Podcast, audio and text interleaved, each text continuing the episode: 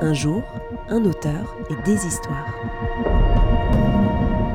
Une rencontre orchestrée par les éditions Okama.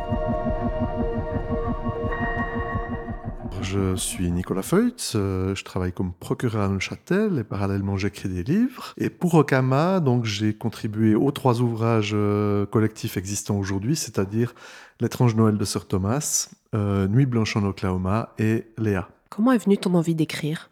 C'est un peu par accident. C'était surtout une envie de raconter des histoires au départ. Et il y, avait différentes manières de, raconter des histoires. La BD, mais je ne sais pas dessiner. Le cinéma, mais je ne suis pas réalisateur euh, ni scénariste. Et donc euh, l'écriture s'est un peu imposée euh, à moi de cette manière. Qu'est-ce qui fait qu'à un moment donné, on, va, on franchit le pas du, stade de procureur à celui qui finalement écrit des romans qui traitent d'histoires un peu sombres? À un moment donné, je pense qu'on a, on, traite comme procureur des, des dossiers qui sont très terre à terre, dans lesquels on aimerait peut-être voir un peu plus de, romance, mais romance au sens euh, romanesque, on va dire. Et je pense qu'à un moment donné, on, imagine des histoires qui sont plus euh, récréatives que, que réalistes. Que t'apporte le processus créatif qu'est l'écriture? Une grande liberté. Une liberté que je n'ai pas dans mon travail parce que c'est un travail très rigoureux avec des responsabilités, euh, avec des règles qui sont strictes, le secret de fonction, le, devoir de réserve. Et dans l'écriture, en fait, on peut se lâcher, on peut écrire un peu, un peu tout et n'importe quoi. Et comme euh, me le faisait remarquer un journaliste ce matin, il n'existe pas de carré rouge pour la littérature, contrairement au cinéma.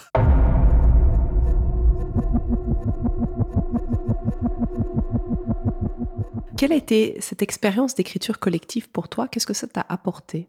Il y a deux expériences différentes, c'est-à-dire qu'il euh, y a la liberté qui est conservée dans Nuit blanche en Oklahoma et, dans L'étrange Noël de Sir Thomas, dans le sens où, chacun écrit sa propre histoire, certes sur la base de consignes, mais euh, on reste quand même libre d'imaginer son scénario et ensuite d'écrire son propre texte.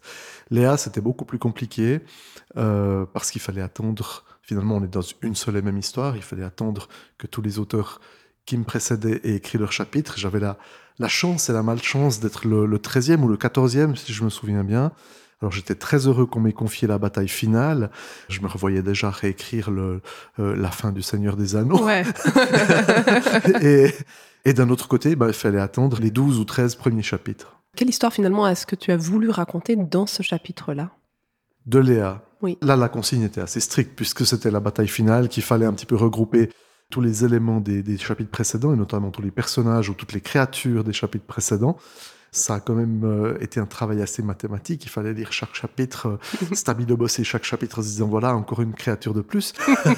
et, réunir tout le monde dans le mixeur final. non, c'était, génial parce qu'il y avait la, il y avait la liberté de, euh, du scénario de la bataille. Mais euh, mais c'était c'était pas facile. C'était pas facile. Comment est-ce qu'on marie deux genres? Parce que finalement tu viens pas du genre fantastique fantasy et plutôt le polar le thriller. Et comment est-ce que tu amènes un peu de ça de ton univers en fait dans cet univers plus fantastique et fantasy? J'avais surtout envie d'amener le côté euh, euh, émotionnel mais émotionnel d'une bataille donc imaginer peut-être des, des rebondissements dans la bataille ou des ou des entre guillemets des fausses pistes dans la bataille c'est un peu ma marque de fabrique dans les polars et mm, après, au-delà de ça, c'est vrai que j'adore le fantastique, fantasy. Enfin, j'ai je, lu Le Seigneur des Anneaux, j'ai lu Bilbo le Hobbit. Euh, je suis un grand fan de Tolkien, mais je me jusque-là pas capable d'écrire du fantastique, en tout cas pas capable de l'imaginer. Là, c'était différent parce qu'on l'a imaginé pour moi. Qu'est-ce que ça t'apporte finalement dans ton dans l'univers qui est le tien? Cette touche un peu plus d'imaginaire, d'une liberté différente, en tout cas, que celle que tu as quand tu écris régulièrement. Alors on est dans un monde qui n'est pas le nôtre.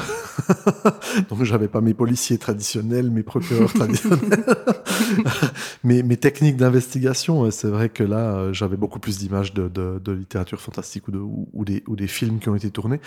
Ce qui était compliqué, c'est d'essayer de, ne pas euh, refaire ce qui a déjà été fait. Voilà, c'est toujours un peu...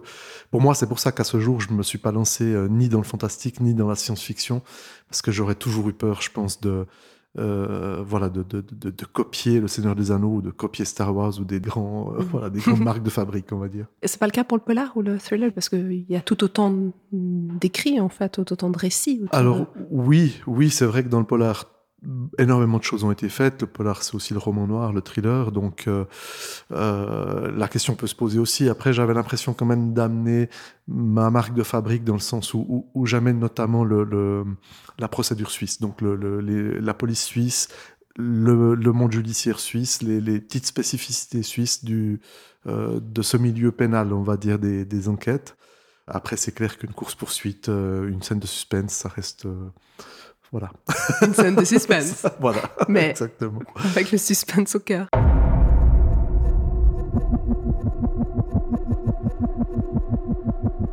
Dans Nuit Blanche, en fait, il y avait une contrainte. Donc, euh, une ferme abandonnée en Oklahoma à 3h11 le matin, quelque chose se passe, etc. Quelle histoire est-ce que tu as imaginé autour de ça? En fait, je me rends compte que c'est un peu comme dans le polar. Il y a toujours le risque de spoiler. donc, euh, sans spoiler. Euh, sans spoiler, sans spoiler. Bon, bah évidemment, on est, on est autour d'Halloween, donc on, va parler de. Enfin, la première image qui me vient en tête, c'est les fantômes ou les morts vivants. Hmm. Les morts vivants me parlaient plus que les fantômes, même si quelque part l'un dans l'autre c'est la même chose. enfin, c'est sous une forme différente. Et oui, de nouveau, c'était un petit peu jonglé, euh, enfin jouer entre entre réalité et, et rêve, on va dire, entre la vie et la mort. Qu'est-ce que ça t'a fait de découvrir les autres histoires? C'était la même chose pour l'étrange Noël de Sœur Thomas, d'ailleurs. Hein. De lire, finalement, parce que vous aviez tous et toutes la même contrainte, et découvrir les voix qui avaient été prises par les autres. Alors j'ai trouvé ça absolument génial. Et ça m'a appris une chose, une chose qu'on n'a pas faite et qu'on ne devait pas faire, ne surtout pas communiquer entre nous avant d'écrire.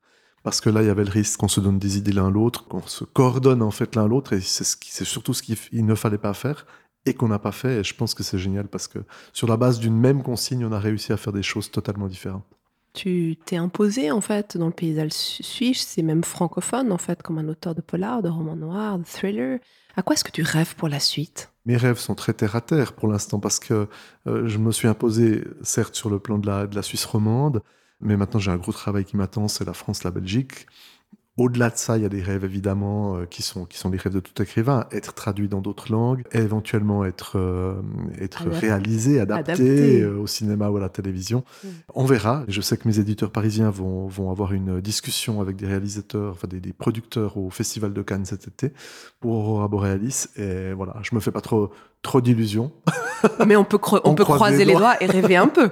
oui, exactement. Non, non, mais ça fait toujours plaisir de savoir que ça va se produire, que, que au Festival de Cannes, parce que c'est quand même le Festival de Cannes, il y a des discussions qui se passent en marche sur ce livre-là, que des producteurs euh, de, cinéma français vont entendre parler de ce livre, vont peut-être être titillés pour le tourner. Maintenant, il y a quand même plus de chances que ça se concrétise pas, que, que ça aboutisse, mais on ne sait pas. On ne sait pas. Si tu devais adresser un message à tes lectrices et à tes lecteurs, quel serait-il? Continuer d'avoir du plaisir de, de, me lire, euh, de ne pas hésiter à, à me critiquer aussi. Donc, euh, si vous trouvez que je ne viens trop gore, si à l'inverse vous trouvez que je j'en fais pas assez, que des, des, des, remarques plus, plus constructives, peut-être moins, moins personnelles, parce qu'évidemment il y, y, a toujours des goûts et des couleurs. Je tiens compte de ces remarques et, et j'essaie de m'améliorer de livre en livre. Merci Nicolas. C'était Un jour, un auteur et des histoires. Un podcast des éditions Okama.